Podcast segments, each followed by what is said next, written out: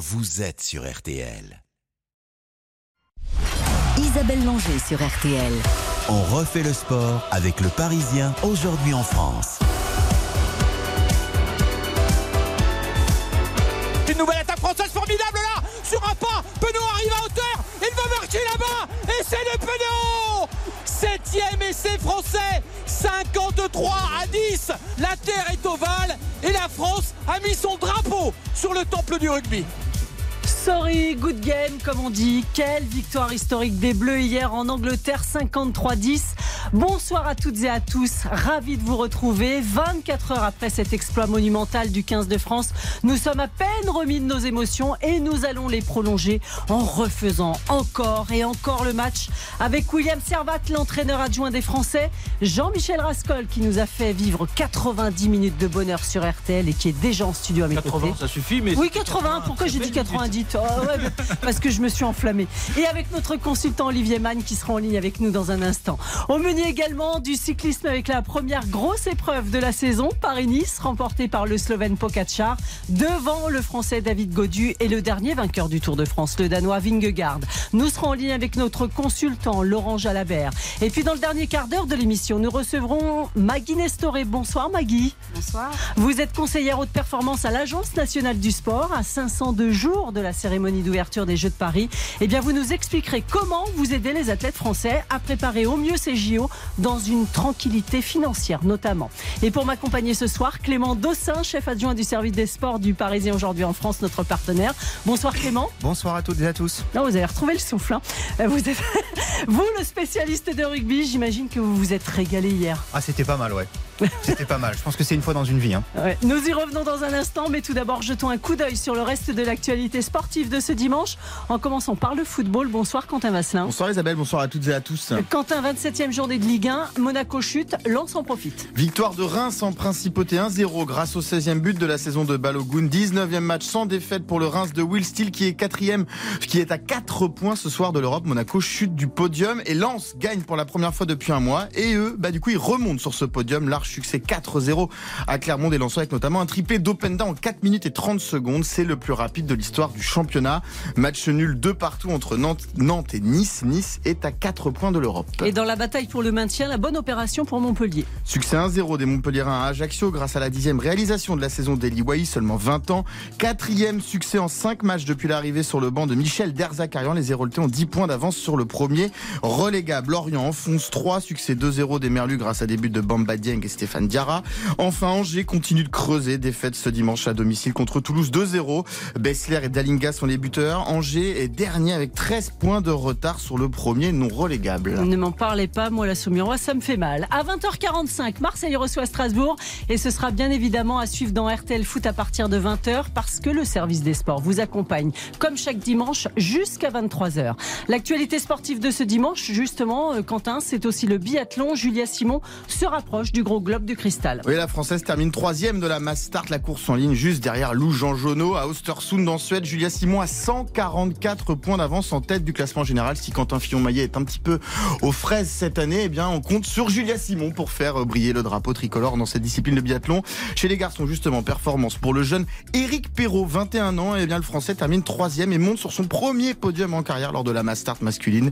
C'est Vetle Christiansen, le Norvégien, qui s'impose. En ski alpin, Odermatt sacré en géant. Le Suisse remporte le, sla- le géant de Kranjska Gora en Slovénie. Henrik Christophersen termine deuxième. Alexis Pinturo est troisième. Le Français confirme sa bonne forme en cette fin de saison. Et donc Marco Oderma- Odermatt décroche le globe de cristal du géant et se rapproche du gros globe de cristal du classement général. Il va peut-être battre le record de Marcel Hirscher en nombre de points, plus de 2000. C'est pas trop mal pour un skieur en, en une saison. On fait un petit mot de boxe. Et hier soir, sous vos yeux, Isabelle Langer C'était tard euh. Tony Yoka a perdu euh, sur décision des juges face à Carlos Takam. Il y a quand même un juge qui a voté pour lui, c'est pas mal. Deuxième défaite de suite pour Tony Yoka en 10 mois. Euh, c'est pas terrible. Non, c'était pas terrible. Je- Clément, je sais que vous avez suivi le, le- le combat à distance. D'ailleurs, le juge a été bien reçu. hein. Ouais. Les sifflets, je pense, c'était Les- plus pour lui que pour Yoka. Je pense aussi. Voilà, parce que c'est vrai que ça a été euh, assez incompréhensible. Le Takam avait quand même Dominé. plutôt, plutôt dominé ce, ce combat. C'est lui qui a fait le combat tout simplement. hein. Mais c'est un gros coup d'arrêt effectivement pour Tony Yoka. Ouais, on l'attendait plus véloce contre le vieux lion de 42 ans. Euh, euh, on sait que Takam, il avait ré- préparé ce combat comme jamais. Il l'a même dit. euh, J'étais. Bon, c'est vrai que pour affronter Joshua en 2017, euh, il n'avait pas eu beaucoup de jours hein, à la fois, mais il, s'était préparé comme un fou à Las Vegas. Et en face, Yoka nous avait pourtant dit "Je suis prêt." Il a travaillé pendant quatre mois. Mais ça n'a pas été suffisant hier. Il n'a pas réussi à le déstabiliser. Tenez, on va écouter Tony Yoka. Déçu, j'avais pas envie de revenir avec un petit combat. J'avais dit que c'était l'adversaire le plus fort que j'ai affronté jusqu'aujourd'hui. Je me suis relevé de la défaite l'année dernière qui a été beaucoup plus dure euh, psychologiquement. Cette année, euh, c'est une défaite, c'est pas la fin. Ça me prouve juste que voilà, il faut que je continue à bosser techniquement, tactiquement et que j'améliore certaines choses pour pouvoir passer euh, des étapes comme celle de, de ce soir. Il nous a dit que son prochain combat c'était le 24 juin, mais on peut être inquiet, euh, Clément.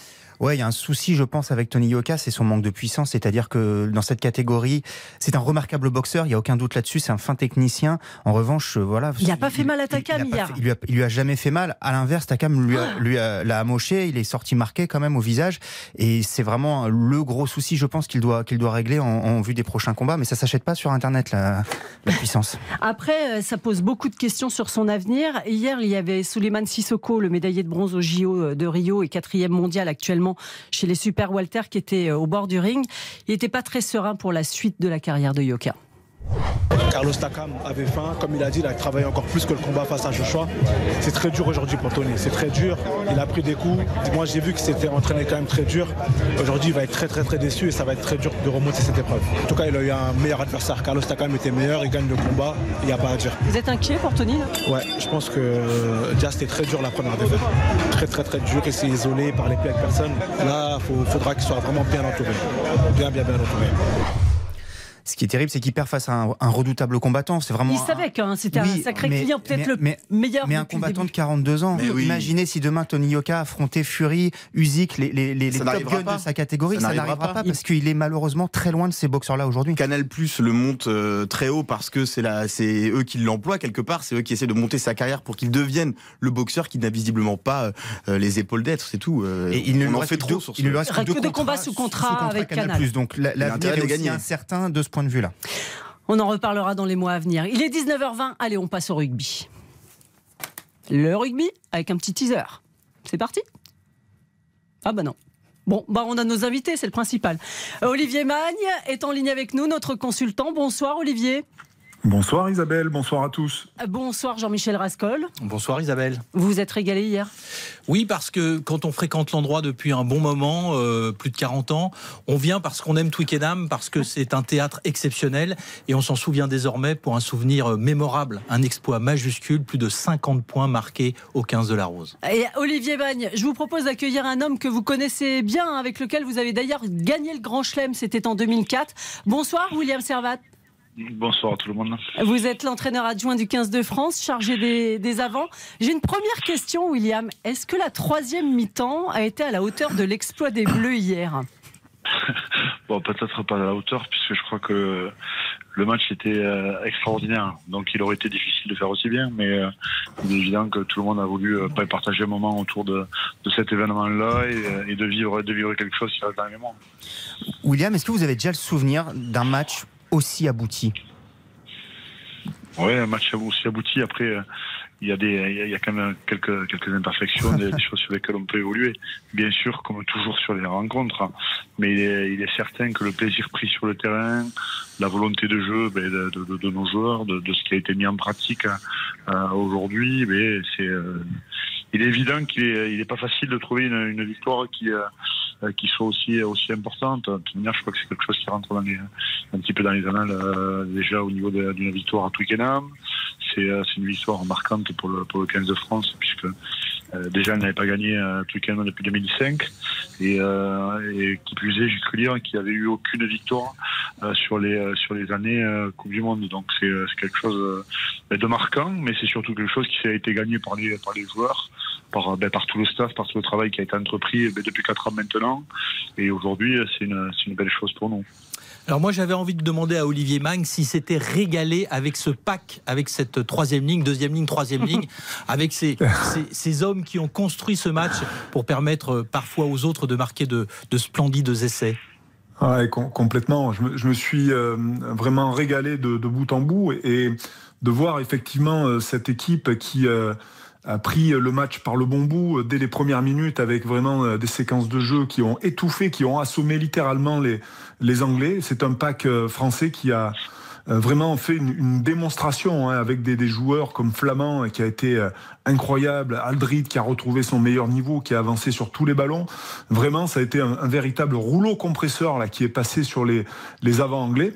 Et ce match, évidemment, a permis aux trois quarts de, de s'illustrer avec des avants aussi conquérants. Donc c'est un match plein, un match, euh, je dirais, idéal, euh, un match référence pour, euh, pour cette équipe qui prépare maintenant au mieux, je dirais, le dernier match qu'elle a joué contre les Gallois, hein, qui seront pas, je pense, au niveau, ça c'est évident.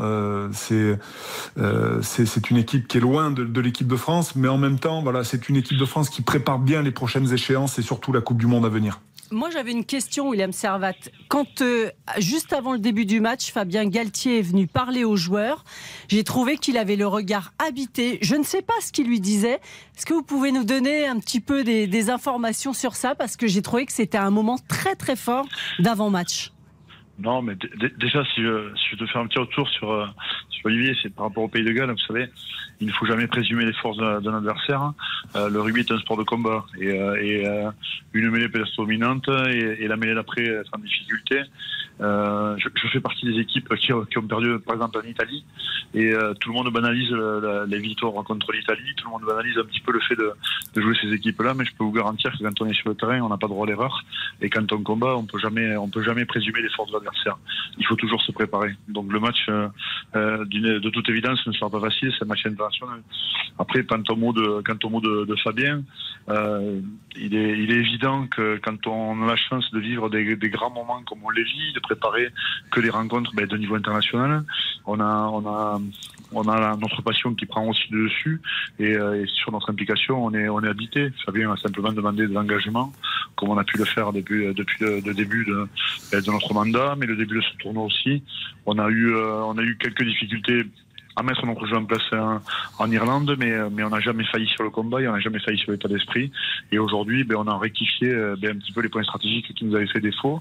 Et aujourd'hui, on réussit à rentrer dans ce, dans ce registre-là de combat, d'agressivité, euh, parfois de jeu, euh, comme dit Fabien, un petit peu de, de, grégaire, mais c'est exactement ce qui nous correspond avec des joueurs qui sont impliqués.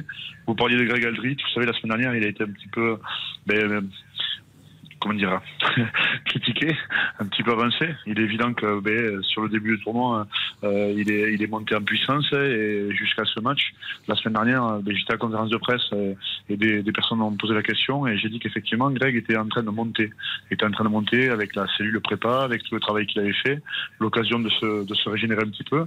Et à l'image de Greg, vous parlez de Thibaut Flamand, mais François Cross qui reprend, qui reprend un petit peu ses forces, euh, toute l'équipe, Charles Olivion qui, qui, qui, était un porteur de balle, un joueur hein, euh, extrêmement physique, mais qui aujourd'hui est un, est un gros combattant pour l'équipe, puisqu'il il, combat énormément pour les autres hein, autour. Et c'est un petit peu cet état d'esprit qui caractérise notre équipe de France, je crois. C'est simplement des, des, joueurs qui, effectivement, s'illustrent sur des moments un petit peu particuliers, mais surtout des, des joueurs qui s'illustrent parce qu'ils sont capables de donner pour le coéquipier et pour les personnes qui y a autour. Vous savez, Isabelle, pour un, un homme comme William Servat, une mêlée qui avance, c'est aussi important qu'un un essai en bout de ligne. Et quand on a compris ça, on a tout compris du, du rugby. William, est-ce que vous avez eu l'occasion, parce que les aléas du voyage retour ne l'ont peut-être pas permis, de voir la victoire de l'Irlande en Écosse cet après-midi, 22 à 7 on a, on a, regardé quand même. On a été un peu parfois parfois déconnecté parce qu'on est rentré on est rentré en train, mais euh, de temps en temps il y avait quelques petites coupures, mais euh, oui effectivement on a, on a assisté à cette victoire. Est-ce que ça douche pas un petit peu votre enthousiasme? Parce que dorénavant, bon la victoire dans le tournoi semble extrêmement compliquée, sauf un, un improbable faux pas des Irlandais à domicile contre l'Angleterre. Mais alors déjà, le faux pas est toujours possible. euh, on, on, en parlait, puisque les, les Anglais, vous savez, c'est quand même une équipe euh, avec des personnes qui ont du caractère. Et c'est, euh, ils sont certainement blessés de la rencontre. Et, euh, et, vous savez très bien que quand on est blessé, parfois, il y a un supplément d'âme qui peut décupler les forces hein, et, et, créer les choses.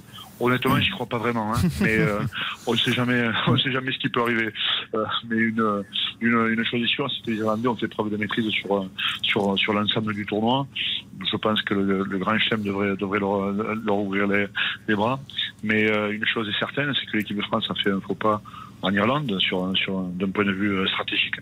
Puisque sur le sur le combat on est on est je pense qu'on a dominé le, le, match notamment défensivement. Et on n'a pas réussi à rentrer dans cette épreuve de force offensive. Et c'est ce qui simplement nous a, nous a fait un petit, un petit peu déjouer. Mais aujourd'hui même si euh, l'équipe d'Irlande va préparer son, son grand chelem, nous on va préparer, euh, on va, on va préparer notre match contre le Pays de Galles pour, euh, ben, pour notre classement, pour notre, pour continuer à grandir ensemble dans la qualité de notre jeu. C'est le dernier match qui nous permettra de, partir ensuite euh, sur une préparation de la Coupe du Monde. Donc c'est un match très important pour nous et sur lequel on, ne pas bien évidemment. Mais comme, euh, comme tous les matchs, depuis qu'on a été mis en place euh, au départ, euh, Fabien, Fabien l'a dit hier, mais depuis que, depuis que Bernard nous a mis en place sur le début de notre mandat, on est tous rentrés, tous rentrés là-dedans avec une, passion et, une conviction qui reste intacte aujourd'hui. William Servat, vous restez avec nous, Olivier Magne aussi, Jean-Michel Rascol. On marque une courte pause et puis nous parlons de la suite que nous attendons aussi avec gourmandise, justement. RTL. On refait le sport. RTL. On refait le sport avec le Parisien aujourd'hui en France. Ce ballon, Flamand qui s'en et Flamand qui marque Flamand qui a repris ce petit ballon volayé par Tamak et qui a pénétré euh, dans les dans l'embut pour marquer le quatrième essai euh, français. Voilà ce que veut Galtier. Euh, ce, match, c'est à la fois une signature, mais une étape. Absolument pas quelque chose qui vient à la fin d'une histoire. Au contraire, c'est peut-être le début, mais que l'encre est belle. On avait à cœur un peu d'écrire un peu, l'histoire, donc euh, voilà, on voulait euh, d'abord gagner ce match et puis euh, avec la manière en plus, donc c'est tout bonus. Voilà, on est très heureux ce soir. C'est vrai qu'aujourd'hui c'était quand même jubilatoire de faire un match comme ça. Et Mylène Tamac, le demi d'ouverture du 15 de France. On ne se lasse pas de réécouter euh, vos commentaires, Jean-Michel Rascol. Retour sur cet exploit du 15 de France, vainqueur hier de l'Angleterre. On ne va que trop le redire sur son terrain à Twickenham, 53-10. Ça fait tellement du bien. Euh, Olivier Magne, on se projette déjà sur le match de, de samedi prochain. Euh, oui, effectivement, il y a envie euh, de, de terminer en apothéose ce tournoi destination. Oui, complètement. Alors après, je, m'inquiète hein, quand William euh, euh pense qu'il y a, peut-être une possibilité que, l'Angleterre s'impose en Irlande et que le Pays de Galles vienne gagner à Paris. Euh, bon, je, je, je, miserai, miserai pas en tout cas hein, sur, euh, ces deux équipes-là.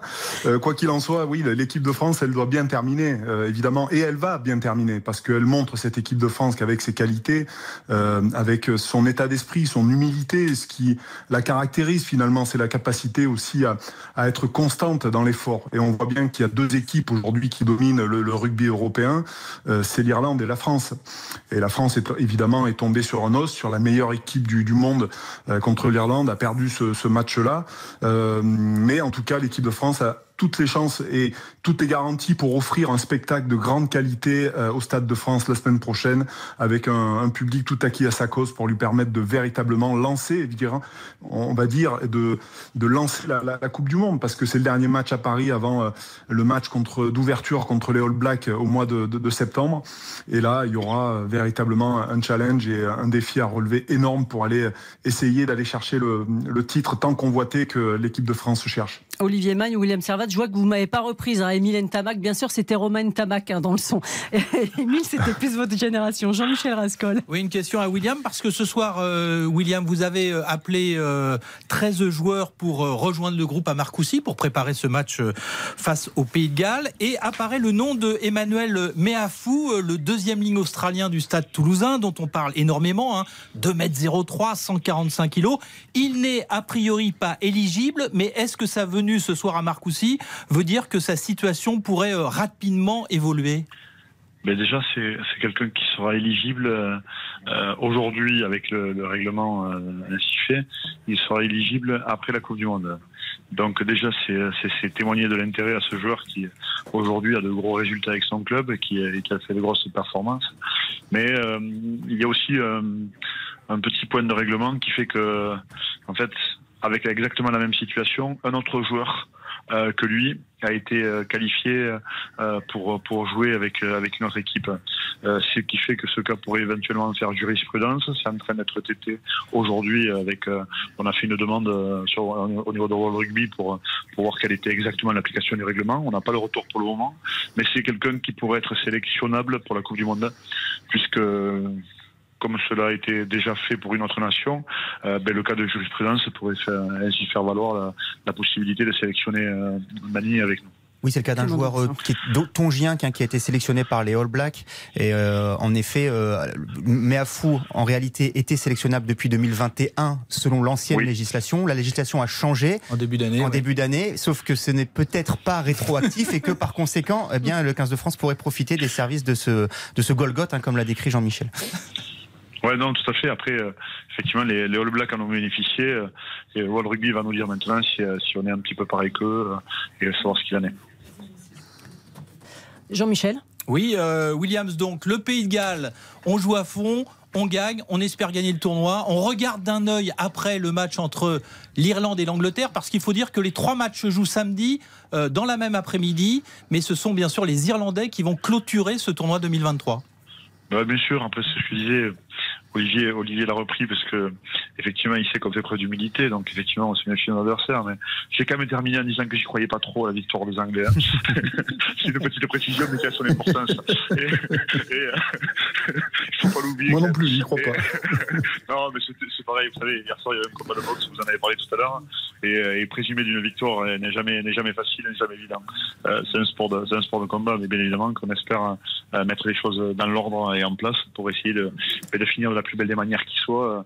Et, et je rejoins Olivier, j'en ai parlé avant, mais la préparation de la Coupe du Monde est aujourd'hui, est aujourd'hui demain. Et, c'est notre dernier match aujourd'hui avec notre équipe de France et tous les joueurs qui la composent. Je pense que tout le monde a à cœur de bien terminer, de bien terminer ce tournoi de destination. Euh, il est évident, il est évident que, ben, que ce match de l'Angleterre est quelque chose d'incroyable. Vous avez, donné le témoignage de Romain qui disait que c'était jubilatoire, mais c'est exactement ça. Quand on est sur cette pelouse-là, quand on a la possibilité de gagner à tout économe de cette manière euh, et, et, avec ce score, mais, mais surtout sur la manière, en fait, avec le comportement des joueurs, la volonté de jeu, tout ce qui a été mis en place sur ce match-là, et la première des choses a été sur l'affrontement, puisque, comme le disait, comme disait Olivier, si les choses se mettent en place aussi, c'est parce que euh, l'affrontement, euh, l'affrontement qui a pu être fait par les, par les, par les, par les avants a permis ben, de mettre, d'exacerber la qualité de nos trois quarts et de faire en sorte que ben, cette équipe de France sorte avec un match complet et avec énormément de plaisir. Et on vous donne rendez-vous donc samedi prochain, Jean-Michel À 15h15. Contre... Euh, voilà, pour ce, pour ce match face au Pays de Galles, avant la finale, il faut quand même appeler ça comme ça, entre l'Irlande et l'Angleterre à Dublin. Merci beaucoup, William Servat. Merci, Olivier Magne. Merci. Merci, Jean-Michel Rascol. Bonne soirée, messieurs. Bonne soirée. Au, revoir. RTL, on refait le sport jusqu'à 20h immense champion qui inscrit donc son nom au palmarès de Paris-Nice à sa première participation. La victoire du maillot jaune. Tadej Pogacar en solitaire sur la promenade des Anglais. Le classement général ne va pas bouger. Tadej Pogacar devant David Godu, Jonas Vingard. C'est un super résultat. C'est pas tous les jours euh, qu'on a l'occasion de monter sur, euh, sur le podium de Paris-Nice ou d'une course par étape euh, en le Tour. Donc certains jours, je peux peut-être rivaliser avec, les meilleurs. Donc qu'il faudra saisir les opportunités où, où j'aurai des bonnes journées pour rivaliser avec eux. David Godu, le français, termine deuxième de Paris-Nice, remporté par le Slovène Pogacar. Troisième, le vainqueur du tour, le danois Jonas Vingegaard. Bonsoir Laurent Jalabert. Bonsoir. Consultant cyclisme pour RTL, euh, Laurent Pogacar qui s'impose pour sa première participation à Paris-Nice, qui gagne trois étapes, dont la dernière. Euh, c'est un récital, on peut le dire? Oui, Pogacar, on connaît ses qualités. Hein. Il n'y a, a, rien de nouveau. C'est un garçon, chaque fois qu'il s'aligne sur une compétition, c'est avec l'intention de la gagner. Et sur ce Paris-Nice, euh, bien que ce soit une découverte pour lui, ben, le vélo, ça reste la même chose. Hein. C'est des étapes jour après jour. Il y en a des difficiles, il y en a des moins difficiles, mais il a bien mené sa barque jusqu'à aujourd'hui pour remporter euh, une nouvelle fois enfin, une épreuve de prestige. Dans, le col d'Aise, euh, la dernière ascension avant l'arrivée à Nice, Laurent, il a été absolument irrésistible. On peut pas. Qu'est-ce qu'on peut faire face à lui sur ce, sur ce genre de terrain? Là, aujourd'hui, il n'y avait rien à faire. Il mm. était au-dessus, mm. euh, il connaît parfaitement les lieux, il réside à Monaco et c'est son terrain d'entraînement. Il savait exactement à quel endroit il allait placer son accélération et d'ailleurs, à aucun moment, il s'est comporté aujourd'hui comme quelqu'un de fébrile qui défend son, sa tunique euh, avec la, crainte d'être attaqué. Non, il, il, a couru dès le départ de cette étape avec l'intention de la gagner, de frapper un grand coup là où il l'a fait. Laurent Jalabert, il y avait peut-être aussi une méforme de Vingegaard qui n'a pas pu répondre aux attaques du Slovène, le Danois qui a gagné le Tour de France l'an dernier? Oui, mais ça, c'est pas nouveau. Vingard, il est pas mal. Il a, il a gagné des courses déjà cette année. Mais un petit peu comme l'année passée, euh, les deux garçons se sont croisés sur Tirreno Adriatico, qui est, l'équivalent de Paris-Nice en Italie, et à peu près à la même période. hein. ça se déroule en ce moment. Euh, avait gagné l'an dernier et Vingard avait terminé deuxième à 2 minutes 30. Donc euh, voilà, il est, il est pas mieux, il est pas pire. Simplement, voilà, nous sommes au mois de, mars. Et lui, il est bien tout le temps. Euh, début de saison, il est, il est, il est super bien. Et après, euh, voilà, il garde encore parfois de la fraîcheur en été. Mais on a vu que l'an passé, ben, ça s'est quand même beaucoup mieux passé pour le Danois que pour le Slovène. La, la belle nouvelle, c'est la deuxième place de David Godu. Il vous a épaté? Oui, oui, il m'a épaté. En fait, euh, c'est toujours difficile de confirmer. Hein. Euh, L'an dernier, Godu euh, s'est révélé. On connaissait ses qualités. C'est un garçon qui a gagné le Tour de l'Avenir, donc on sait qu'il a du potentiel. C'est un coureur par étapes, c'est un bon grimpeur, mais il a aussi eu des hauts et des bas. Et l'an dernier, il a été capable d'assumer ce statut de leader et d'aller chercher une quatrième place sur le Tour. Et, là, il est arrivé sur Paris-Nice avec euh, ce costume de leader qu'il assume en, annonçant la couleur. Je viens pour faire un résultat. Il s'est comporté en leader dans son équipe et sur le terrain aussi. Et le voilà deuxième au classement général. Moi, je pense qu'il a franchi un, un cap, euh, tout au moins psychologiquement. Maintenant, on peut le considérer comme des, des coureurs phares du peloton pour les courses à étapes. Clément Dossin. On sait qu'il y a eu pas mal de frictions avec euh, Arnaud Desmar en début de, ce début de saison euh, avec, avec David Godu. Or, ça s'est plutôt bien passé cette semaine. Ils ont aplani ça la semaine dernière avec une conf de presse. On a vu Desmar travailler euh, sur des sprints de bonification pour Godu. Est-ce que c'est de bon augure ça en, en- en vue de, du Tour de France? Oui, enfin, ça, vous savez, des, des petites discussions en interne, il y en a toujours. Je pense que Godu a, oui, mais enfin, Godu a été très maladroit sur le coup. hein. Mm. C'est, c'est pas comme ça qu'on aborde les problèmes. euh, voilà, euh, il- a appris, je pense, de ce qui s'est passé, et je doute fort qu'il euh, répète la même erreur dans les semaines qui suivent. Il aura besoin de tout le monde, il a besoin d'avoir une, une équipe soudée autour de lui. Et j'ai envie de dire, heureusement qu'Arnaud Desmar est un garçon intelligent, qui sait faire la part des choses, parce qu'il a, il a mis ça de côté, et c'est un bon professionnel, et un excellent professionnel qu'il est, il, a travaillé sans arrière-pensée pour Godu. Quentin Vasselin Et Godu, c'est quand même le premier Français à finir deuxième depuis Sandy Cazard en, devi- en 2002. C'est- C'était votre, votre époque, ça, Laurent? J'avais terminé troisième cette année-là. Oui, oui, ça remonte. hein. Et oui, oui, les Français, euh, c'est vrai, ça patine. hein. Euh, moi, je suis toujours dans l'attente qu'un un coureur français succède au palmarès euh, à ma dernière victoire en 97.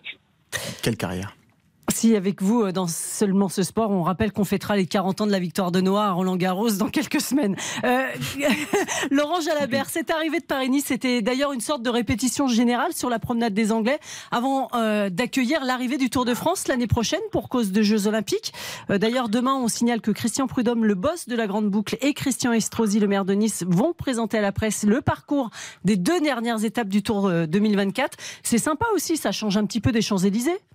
Oui, ça va bousculer tous les repères que l'on a depuis de, de très très nombreuses années. Moi, j'ai toujours vu le tour arriver sur les Champs-Élysées. Hein, je connais pas autre chose. Du coup, ça va être euh, perturbant et en même temps, euh, je pense que c'est une, une bonne nouvelle. On n'a pas tellement le choix puisque les Jeux euh, ne permettent pas au tour d'arriver à Paris comme c'est le cas tout- toutes les fois. Et voilà, ça, ce sera un final difficile, forcément. Je pense qu'il il, il va être très différent de, de, du final de tour à Paris, donc ça va bousculer quand même les habitudes. Ce sera peut-être moins une promenade de santé pour le dernier jour. C'est sûr, je pense qu'il y aura des. Enfin, je ne sais pas quel sera le contenu, nous verrons demain, mais. Mais oui, il faudra toujours se méfier, comme on le voit sur Paris-Nice, euh, la course est tendue sur ce terrain, et ce sera certainement le cas encore l'année prochaine en fin de tour. Merci beaucoup, Laurent Jalabert. À très vite. À bientôt, au revoir. Vous écoutez RTL, il est 19h43. Restez avec nous. Après la pause, nous nous projetons justement sur la préparation de ces JO pour les athlètes. Comment l'Agence nationale du sport les aide-t-elle Les réponses avec notre invitée Maggie Nestoré, conseillère à la haute performance à l'ANS. RTL. On refait le sport. On refait le sport. Avec le Parisien aujourd'hui en France. Isabelle Langer. Nous sommes à 502 jours exactement de la cérémonie d'ouverture des Jeux Olympiques de Paris. Qu'ils soient valides ou handicapés, les sportifs français n'ont que cette échéance en tête.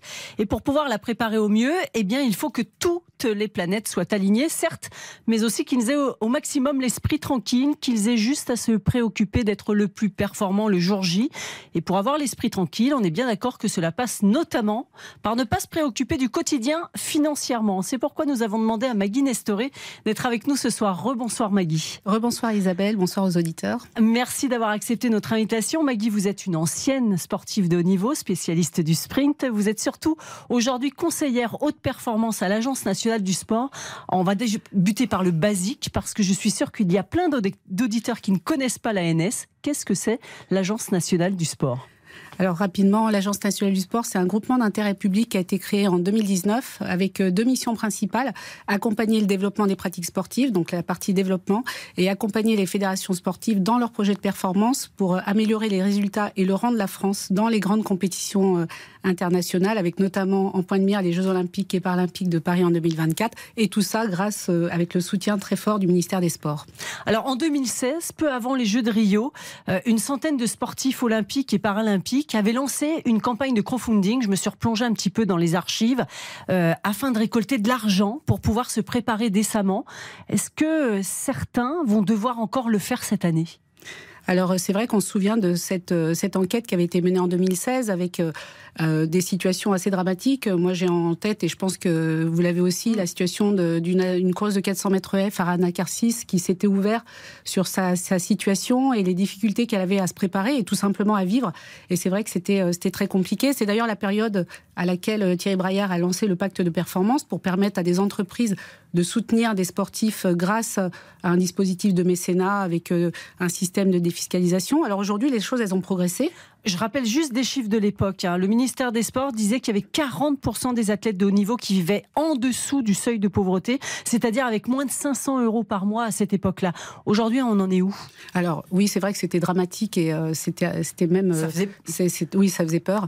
Euh, aujourd'hui, les choses, elles ont progressé. Alors on ne va pas dire que tout, tout est réglé et que tout est rose, mais les choses ont progressé grâce au travail qui a été impulsé il y a des années par le ministère des Sports et aujourd'hui par, repris par l'Agence nationale du sport.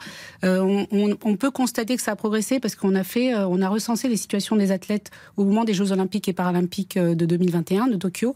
Et à ce moment-là, euh, Claude Onesta, avec le pôle performance, a voulu accompagner les sportifs de la délégation olympique et paralympique avec une aide de 4 000 euros pour les athlètes qui étaient en dessous de 40 000 euros de revenus par an. 4 000 euros par an? Oui, 4 000 euros une fois qu'on était, que les athlètes étaient sélectionnés. Ils ont reçu une aide exceptionnelle de 4 000 euros par an, euh, 4 000 euros à ce moment-là. Et on a constaté que le, on avait 6% de la délégation olympique et paralympique qui était en dessous du seuil de pauvreté. Alors, on a progressé, mais il y a encore des situations sur lesquelles il faut travailler. Cette aide de 4 000 euros, on l'a mise aussi sur les Jeux olympiques et paralympiques d'hiver en 2022. Donc, il y a encore du travail à faire, mais le chemin est bien, bien entamé récemment, hein, le, sprinter euh, euh, Michael, Michael, parce que je crois qu'il veut qu'on l'appelle Michael. Michael, Michael Zézé s'est ouvert hein, sur, les, sur les réseaux. Il, a, il, racontait qu'il avait dû lancer une cagnotte. C'est quand même, on parle d'un sprinter qui vaut moins de 10 secondes euh, au 100 mètres. donc, effectivement, il y a encore des situations qui sont euh, compliquées.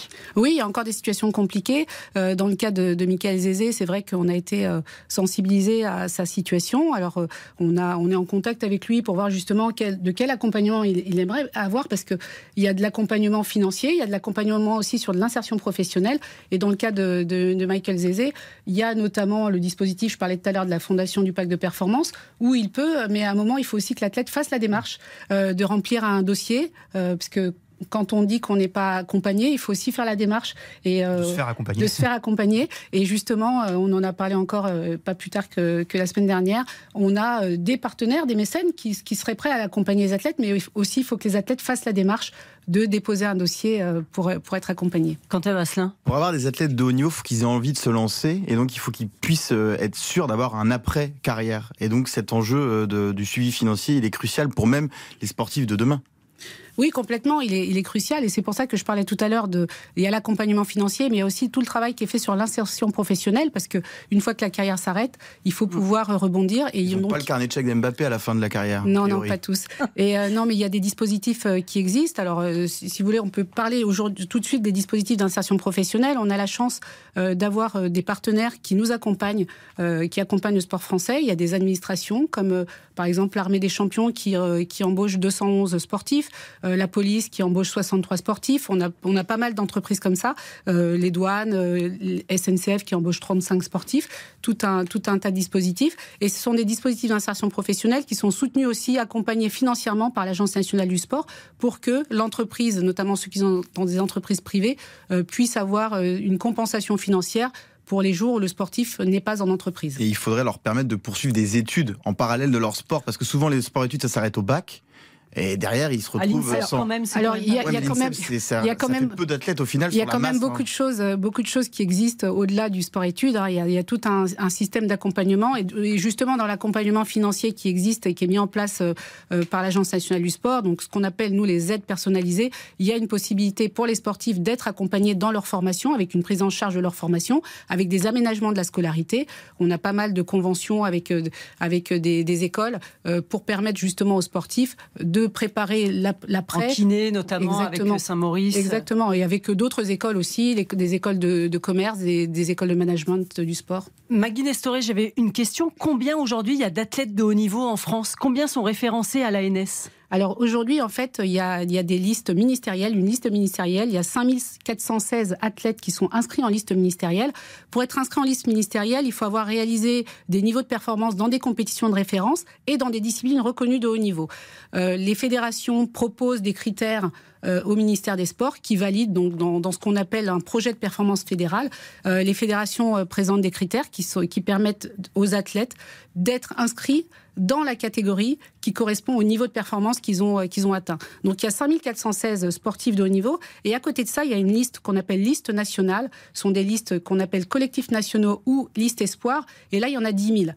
Et donc quand on entend euh, des sportifs euh, parfois sur les, qui s'expriment des fois sur les réseaux, qui, qui disent voilà je suis pas aidé, je suis, je suis sportif de haut niveau, il faut d'abord vérifier que ces athlètes-là, ils sont bien inscrits en liste de haut niveau parce que ceux qui sont en liste nationale, alors c'est pas le cas de Michael Zézé dont on parlait tout à l'heure, bien entendu il est sportif de haut niveau, mais parfois on a des athlètes qui sont en liste nationale et du coup ils ne sont pas éligibles au dispositif. Et sur ces quelques 5000 athlètes de haut niveau, vous avez une idée du revenu moyen? C'est des données que, dont vous disposez ou pas? Alors on n'a pas, pas les données pour les 5416 sportifs parce que quand on dit euh, liste de haut niveau, on a aussi des disciplines dites de haut niveau euh, qui ne font pas les Jeux olympiques ou paralympiques. Euh, ce, que, ce que Claude Onesta a souhaité faire au moment de, de la création, du lancement d'Ambition Bleue, on a créé le cercle haute performance. C'était une population qui, qui regroupe des athlètes euh, qui ont fait des médailles aux Jeux Olympiques et Paralympiques ou Championnats du Monde sur les deux dernières années. Euh, donc, on a souhaité au lancement, à la création du cercle, du cercle de performance, faire en sorte que tous les athlètes du cercle euh, bénéficient d'un niveau de ressources de 40 000 euros bruts par an. Alors, ça ne veut pas dire qu'on leur donne 40 000 euros. Ça veut dire qu'une fois qu'on avait identifié leur situation, est-ce qu'ils ont un contrat J'imagine qu'un Teddy Riner est bien au-dessus. Exactement, exactement. Mais pour autant, on le sonde quand même. On, on interroge tous les athlètes dans ce cercle de performance pour faire en sorte qu'à la fin de l'année, euh, s'ils ne sont pas aux 40 000 euros, on puisse activer des aides personnalisées, des aides financières. Et cette population euh, qui était euh, de l'ordre de à peu près 300 sportifs, Claude A souhaité l'étendre à, un peu plus de 500 sportifs aujourd'hui, des athlètes qui sont médaillables. Pas uniquement des athlètes qui ont été médaillés, mais des athlètes qui sont médaillables. C'est important. Et c'est très, 2024. C'est très très important. Et ces athlètes-là, euh, donc je vous dis un peu plus de 500 sportifs, on analyse leur situation de façon individuelle. On les questionne, on leur envoie un, questionnaire, une attestation de, de ressources.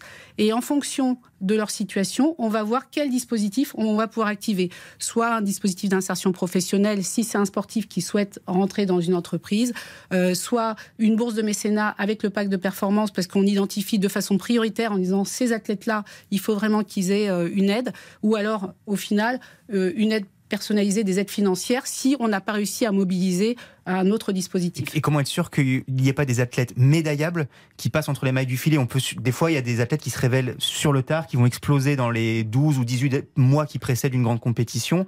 Et Ça paraît peu 500 athlètes en fait. Bah, ça paraît peu, c'est des médaillables. Et on, sait qu'ils ne seront pas on tous. Pas 500 médailles au Jeux de Paris. On n'aura pas 500 médailles au Jeux de Paris. Je, ne suis pas devine, mais j'imagine que non. Euh, oui, oui, effectivement, on peut avoir des athlètes qui ne euh, sont pas identifiés. Euh, et, l'idée, justement, le travail qu'on fait avec les fédérations, parce que c'est un travail de collaboration avec les fédérations, c'est justement d'identifier au mieux pour qu'on n'ait pas de, de trous dans la raquette et qu'on ne se retrouve pas avec un sportif qui arrive aux Jeux olympiques ou paralympiques et qu'on n'ait pas du tout tout identifié et qui ne soient pas du tout accompagnés. Néanmoins, on a l'impression quand même qu'il y a le sport en France n'a pas la place qu'il mériterait et les budgets euh, pour le ministère des Sports sont très faibles par rapport au reste de tous les ministères. Si on met tout bout à bout, c'est 0,3% du budget de l'État. Enfin, c'est ridicule. Alors sur l'accompagnement des sportifs, euh, je, vais un peu euh, contredire parce qu'il n'y a jamais eu autant de moyens sur l'accompagnement. Il n'y a jamais eu autant, mais ça paraît peu. Vous auriez bien aimé avoir ça à votre époque, ah, j'imagine. Oui, c'est sûr que j'aurais bien aimé avoir ça. à mon époque, aujourd'hui, le, le, budget qui est consacré à l'accompagnement individuel des, enfin, pour les sportifs individuels, c'est près de 12 millions d'euros. Et à côté de ça, oui, mais à côté de ça, vous avez tous les, toutes les entreprises qui embauchent des sportifs et qui accompagnent aussi des, sportifs. Je parlais tout à l'heure de l'armée des champions, c'est 13 millions de salaires euh, pour les 211, 211 euh, sportifs.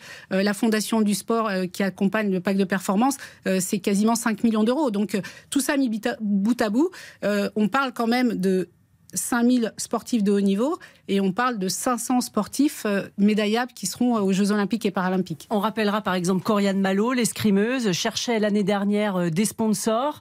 J'ai entendu son appel et grâce à RTL, elle a signé avec un grand groupe euh, français dans le pacte de performance et ça lui a permis d'arrêter son emploi de kiné pendant la dernière ligne droite envers les, en, vue des Jeux Olympiques. Oui, oui, mais signaler quand même que Oriane Malo était soutenue par un dispositif d'insertion professionnelle pour lequel euh, l'Agence nationale du sport euh, contribuait avec la fédération. on ne peut pas se contenter d'un dispositif d'insertion professionnelle quand on vise une médaille au jeu. Il faut qu'on soit 100% focus sur sa performance. Oui. Alors justement, on a, j'y viens, on a aussi créé parce qu'il y a, y a des sportifs qui nous disent, il y, a des sportifs qui nous disent, moi je veux travailler. On prend le cas d'un Romain Canon. Euh, il a été avant, avant d'être aux Jeux Olympiques, avant d'être champion olympique. On a, nous, on a lancé en 2021 un, un dispositif qui s'appelle les emplois sportifs de haut niveau, qui permet, qui permet aux clubs et aux associations sportives de salarier un sportif, de le professionnaliser. Et le, la mission entre guillemets, de l'objet du contrat de travail, c'est s'entraîner.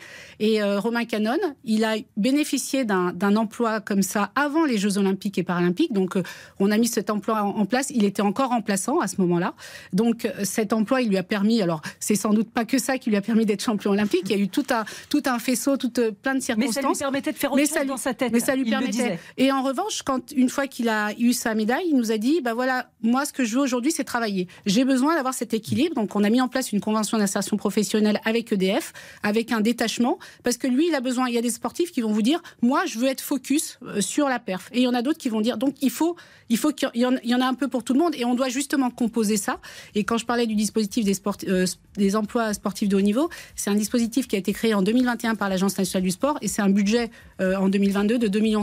Donc voilà, c'est pour vous illustrer un petit peu les moyens qui sont mis pour accompagner les sportifs français en vue des Jeux Olympiques et Paralympiques de Paris. Merci beaucoup Magui Nestoré, c'était passionnant et je crois qu'on a un petit peu mieux compris maintenant comment vous aider aujourd'hui à l'ANS, à l'Agence nationale du sport, et eh bien les sportifs en vue des Jeux de Paris 2024. Avant de nous quitter, Clément Dossin, euh, pouvez-vous nous dire ce qu'on pourra lire demain dans les pages de sport du Paris Alors évidemment, on revient dans les coulisses de l'exploit des Bleus à Twickenham. On s'intéresse à la fin de saison du PSG. On se demande qu'est-ce qui peut la rendre un peu moins, euh, un peu plus exaltante en tout cas que, que, ce qu'elle s'annonce. Ouais, finisse deuxième pour que ce soit marrant.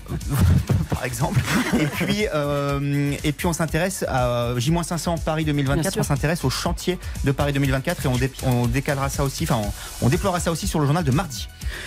J'ai juste oublié une petite précision. Euh, je voulais juste préciser que tout l'accompagnement qu'on met en place au niveau de l'Agence nationale du sport, euh, il va globalement à 75% de sportifs qui ne sont pas dans les listes, dans les cibles prioritaires. Pour dire qu'on n'est pas dans une, euh, un accompagnement élitiste et qu'on est sur un accompagnement du sport de haut niveau. Merci beaucoup, Magui Nestoré. merci, messieurs. Quentin Vasselin, Clément Dossin, merci à Spencer pour la réalisation. dans un instant, vous retrouvez toute l'équipe d'RTL Foot avec en point de mire Marseille-Strasbourg 20h45. RTL. On refait le sport.